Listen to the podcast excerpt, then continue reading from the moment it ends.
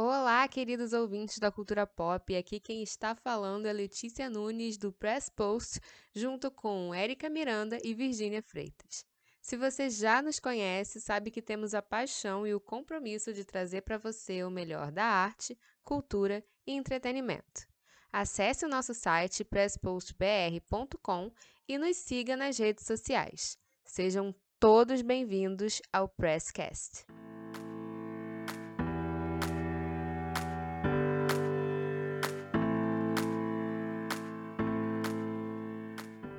A arte também é denúncia. Uma música pode se tornar um clássico por diversas razões. Uma delas é a forma como se conta a realidade e como se serve muitas vezes como um grito de socorro ou de guerra. Separei cinco performances ou videoclipes que não são nada sutis em denunciarem racismo e violência. Artistas como Kendrick Lamar, Beyoncé e Childish Gambino lá fora e aqui dentro como Criolo e Emicida conseguiram chamar a atenção de milhares de pessoas, sendo sensíveis e muito diretos. Se você está interessado no nosso tema, se inscreve aqui no nosso canal e deixa seu like. Eu me chamo Letícia Nunes e nós somos o Press Post.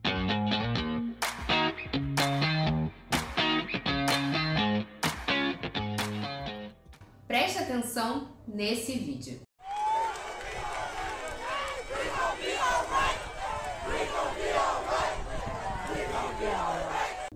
We gonna be alright. Nós ficaremos bem. Você acaba de ver um trecho de uma música do Kendrick Lamar ser proferido em um protesto do Black Lives Matter em Cleveland, nos Estados Unidos, em julho de 2015. Esse vídeo prova o quanto a arte ela é representativa e importante tanto para declarar as dores de um povo quanto para despertar a esperança nele. A performance de Alright no BET Awards é carregada de significados. O Kendrick se apresenta em cima de um carro de polícia com uma bandeira norte-americana ao fundo e, como eu disse antes, nem um pouco sutil. Quase tão pouco sutil quanto o próximo artista que eu vou falar aqui. Childish Gambino deixou o mundo de queixo caído quando lançou seu clipe This Is America. Ele carrega toda uma intensidade da realidade que poucos querem ver. A obra precisaria de um vídeo só para explicar as referências do próprio videoclipe, que são muitas, mas eu vou resumir em alguns tópicos. Para contextualizar, esse clipe não expõe somente a violência policial, mas também ao, o culto às armas de fogo nos Estados Unidos. E como isso é tratado com naturalidade lá. Um exemplo mais do que claro é na parte em que o protagonista assassina todo o coral da igreja no clipe, fazendo menção óbvia ao massacre de Charleston, no qual Dylan Roof entrou numa igreja e abriu fogo, matando nove pessoas negras. O supremacista branco justificou seu crime alegando que tinha ódio de negros e que pertenciam a uma raça inferior. O trecho This is a Charlie and this is a two pode ser interpretado como um caso clássico de racismo e violência policial confundir qualquer objeto na mão de um negro com uma arma. Esse foi o caso de Stephen Clark, um jovem negro morto no quintal da sua avó após a polícia ter confundido seu celular com uma arma. Não muito diferente do que aconteceu aqui no Brasil com um guarda-chuva, né? A gente sabe. Entre músicas e clipes e performances que destacam a forte tensão racial, outro fenômeno artístico e político que não podia deixar de ser mencionado aqui Affirmation. A música, e junto com o clipe, foi lançado em 2016.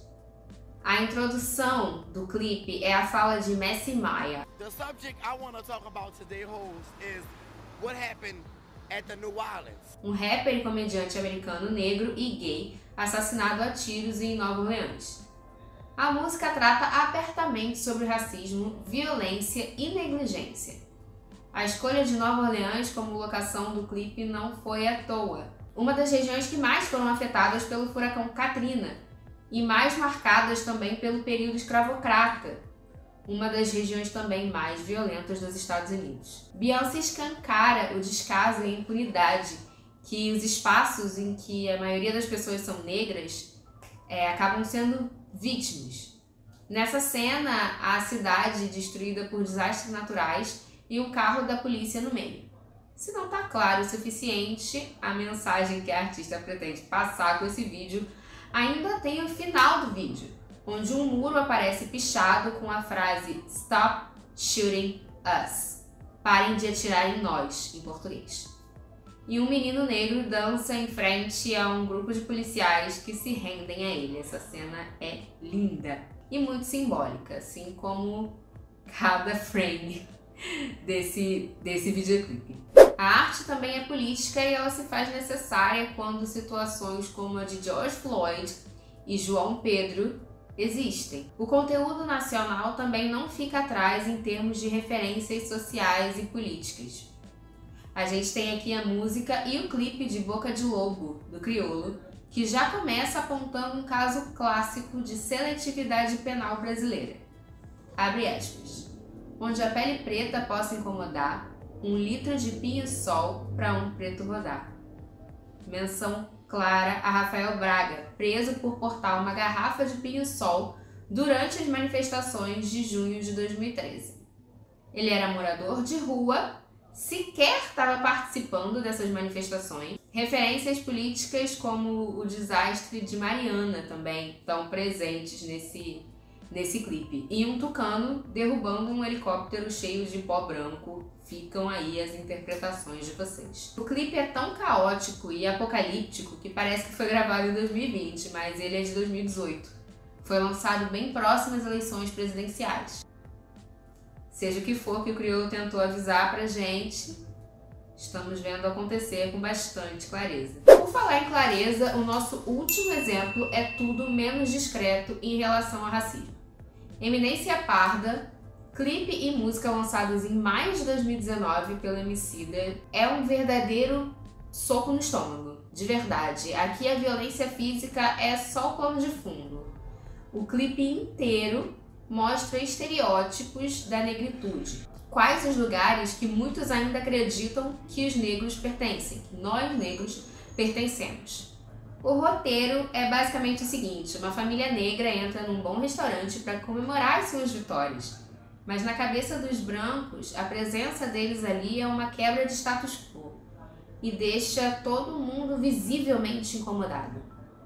A menina, a filha, deveria estar servindo sexualmente a esses homens. O pai, como assaltante, e a mãe recolhendo copos, isso tudo na cabeça da galera e jamais ocupando os mesmos espaços e as mesmas posições que eles, ou seja, de consumidor, usufruindo daquele espaço. O clipe termina deixando claro que esse tipo de concepção preconceituosa do negro é que causa tantas mortes e tantos abusos. A arte está nesse lugar muito importante de denúncia, faz abrir os olhos e dá esperança para quem precisa. Obrigada por assistir até aqui. Esse é o Press Post. Eu sou Letícia Nunes e nós estamos sempre prontas para trazer para você o melhor da cultura e do entretenimento. Por isso, compartilhe esse vídeo, comenta aqui o que, que você achou. Nós estamos sempre dispostos a ouvir opiniões construtivas e boas sugestões. Um beijo, tchau, tchau.